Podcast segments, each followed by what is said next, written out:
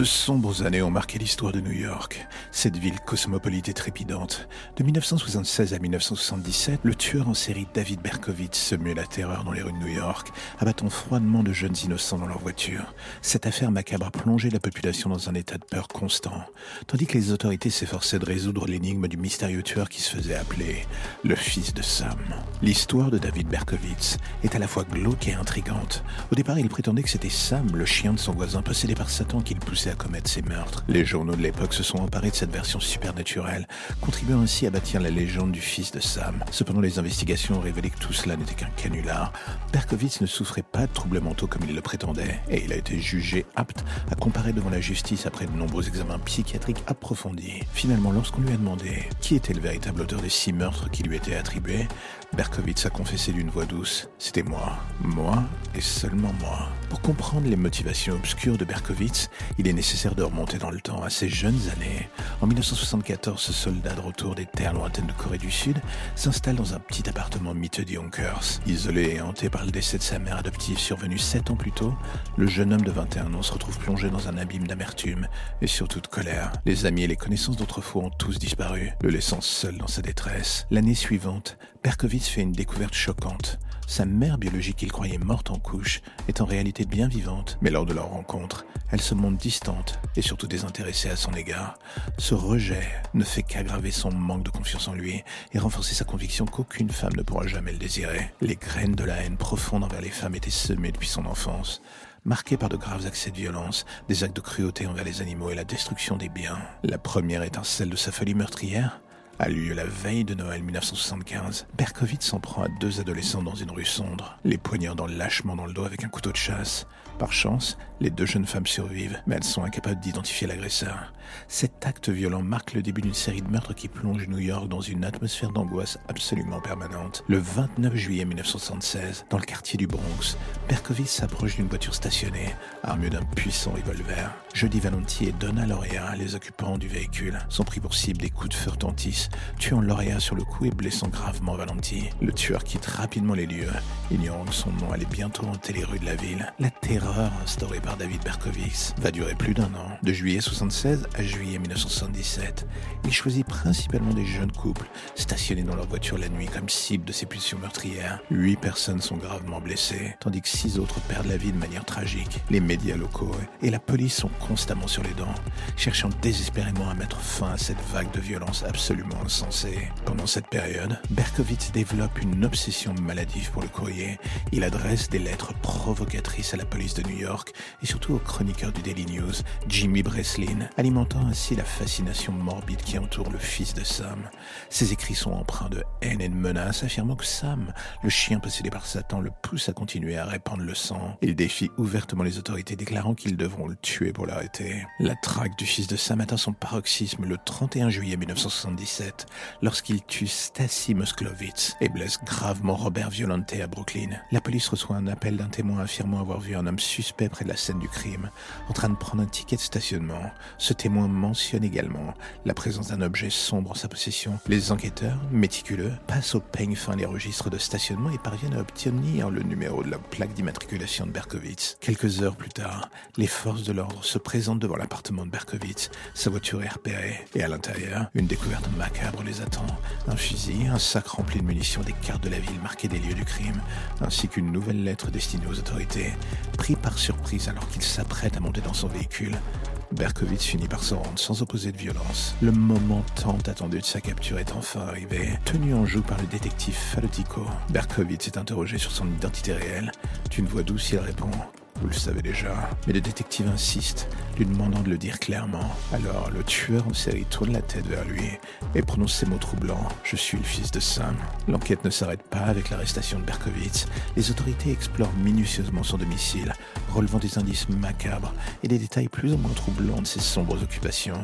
Les murs sont marqués de graffitis sataniques, témoignant de son obsession pour les forces obscures. Des carnets détaillant de ses pulsions meurtrières et ses pensées malsaines sont découverts un peu partout, offrant un aperçu plus ou moins terrifiant de l'esprit torturé de ce tueur en série. Dans un dernier effort pour échapper à la responsabilité de ses actes, Berkowitz tente de se faire passer pour fou. Cependant, les nombreux tests psychiatriques et les preuves accablantes de sa culpabilité finissent par l'obliger à abandonner cette défense Il finira par plaider coupable de tous les chefs d'accusation qui pèsent sur lui. Le 12 juin 1978, il est condamné à six peines de prison à vie pour des meurtres immobilables. Aujourd'hui, Berkovitch purge sa peine au centre correctionnel d'Attica, mais il a trouvé une forme de rédemption d'après lui. En 1987, il rejoint l'église évangélique chrétienne, Born Again, et adopte le nom de fils de l'espoir. Cependant, ses victimes et les familles des personnes qu'il a assassinées continuent de porter les cicatrices de ses actes monstrueux. L'affaire Berkowitz, alias le fils de Sam, restera à jamais gravée dans les annales sombres de l'histoire criminelle de New York. Cette série de meurtres impitoyables qui a ébranlé la ville et surtout suscité la terreur au sein de la population. L'enquête qui a conduit à la capture de Berkowitz témoigne de l'engagement acharné des forces de l'ordre et de leur détermination à mettre un terme à cette vague de violence sans merci. Bien que les années aient passé depuis ces événements tragiques, l'histoire du fils de Sam continue de hanter les esprits et d'alimenter des récits macabres. Elle sert de rappel sinistre des profondeurs sombres et absolument insondables de la psyché humaine, tout en soulignant l'importance de la vigilance et de la persévérance dans la lutte contre le mal, qui peut se cacher dans les recoins les plus inattendus de notre société.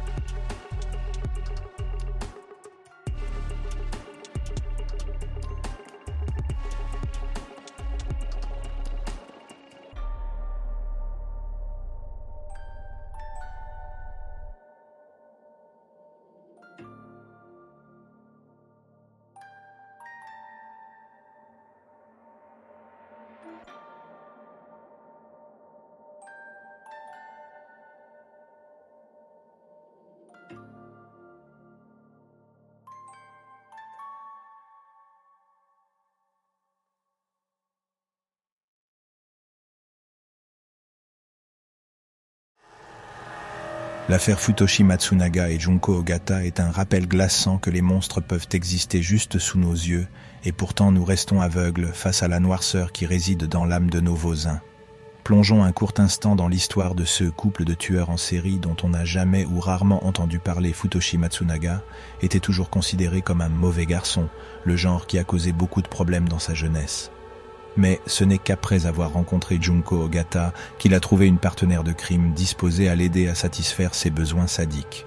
Pour le meilleur et pour le pire, Junko, en revanche, était connue comme une fille polie et amicale, et sa famille ne soupçonnait jamais qu'elle pourrait être capable de telles atrocités. Comme quoi l'habit ne fait pas le moine. En utilisant son talent de manipulateur, Futoshi a réussi à transformer Junko en une complice docile. Ensemble, ils trouvèrent des personnes vulnérables et les abusaient émotionnellement et physiquement. La liste de leurs victimes comprenait six membres de la propre famille de Junko, que Futoshi avait forcé à vivre avec lui après les avoir brisés mentalement. Il utilisait des chocs électriques, la privation de sommeil, la dévalorisation, la violence, la privation de nourriture et l'abus sexuel pour contrôler ses victimes. Un charmant personnage en quelque sorte, mais ce qui est peut-être le plus troublant dans cette affaire, c'est que Futoshi n'a jamais tué physiquement aucune de ses victimes. Il était le cerveau derrière les meurtres, mais il forçait ses victimes à commettre les actes réels, y compris tuer leurs propres membres de leur famille. De cette façon, il est devenu connu comme le tueur en série qui n'a jamais réellement tué personne. Les détails de cette affaire sont vraiment horribles et soulèvent des questions sur la façon dont de tels monstres peuvent exister sous nos yeux sans que nous n'y fassions attention. Comment une fille polie et amicale comme Junko a-t-elle pu devenir une complice volontaire pour un tueur sadique comme Futoshi? Comment la famille et les amis de Futoshi n'ont-ils pas vu les signes d'avertissement de ces tendances violentes et sadiques? L'affaire Futoshi Matsunaga et Junko Ogata sert d'avertissement que nous devons prêter attention aux personnes qui nous entourent et ne pas ignorer les signes d'avertissement comme un simple mauvais comportement. Nous ne savons jamais l'étendue de ce qui peut se cacher derrière un soi-disant simple côté sombre sans doute un esprit bien plus pervers que prévu attendant de libérer ses désirs tordus sur des victimes innocentes. On n'est jamais certain de la bonté de son voisin, c'est bien cela le souci.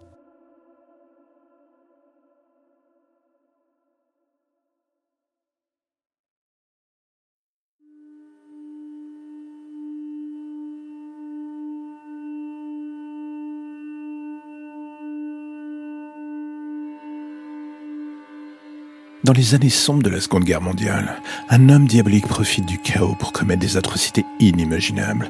Son nom, Marcel Petiot, un médecin français respecté qui dissimule derrière son apparence respectable une âme monstrueuse et un désir insatiable de tuer. Né en 1897, Marcel Petiot grandit en Bourgogne et devient médecin en 1921. Il s'installe à Villeneuve-sur-Yonne où il se fait rapidement une réputation de médecin complètement dévoué. Mais derrière cette façade se cache un homme manipulateur et surtout un psychopathe qui commet ses premiers meurtres en toute impunité. Avec le début de la guerre, Petiot déménage à Paris et ouvre un cabinet médical. Il se fait connaître sous le pseudonyme de Docteur Eugène et prétend pouvoir aider les juifs et les résistants à fuir la France occupée. Les victimes, attirées par l'espoir d'échapper à l'oppression nazie, commencent à affluer chez lui. Mais au lieu de les sauver, Petiot les drogue et les tue avant de voler leurs biens et dissoudre leurs corps dans de l'acide. En 1944, la police découvre les restes calcinés de plusieurs victimes dans la cave de la maison du docteur Eugène. L'horreur est à son comble lorsque les enquêteurs réalisent que Petiot a tué au moins 27 personnes, bien que le nombre réel de ses victimes puisse être encore beaucoup plus élevé que cela. Arrêté et emprisonné, Petiot est jugé pour ses crimes en 1946. Il plaide la folie et prétend avoir agi comme un résistant tuant des ennemis de la France.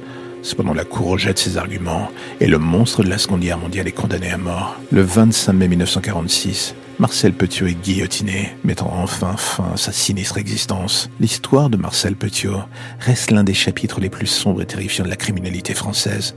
Ce tueur en série qui a exploité la souffrance et le désespoir engendrés par la guerre, tout cela pour assouvir ses pulsions meurtrières, ont encore aujourd'hui les mémoires et rappellent la monstruosité dont l'être humain peut être capable.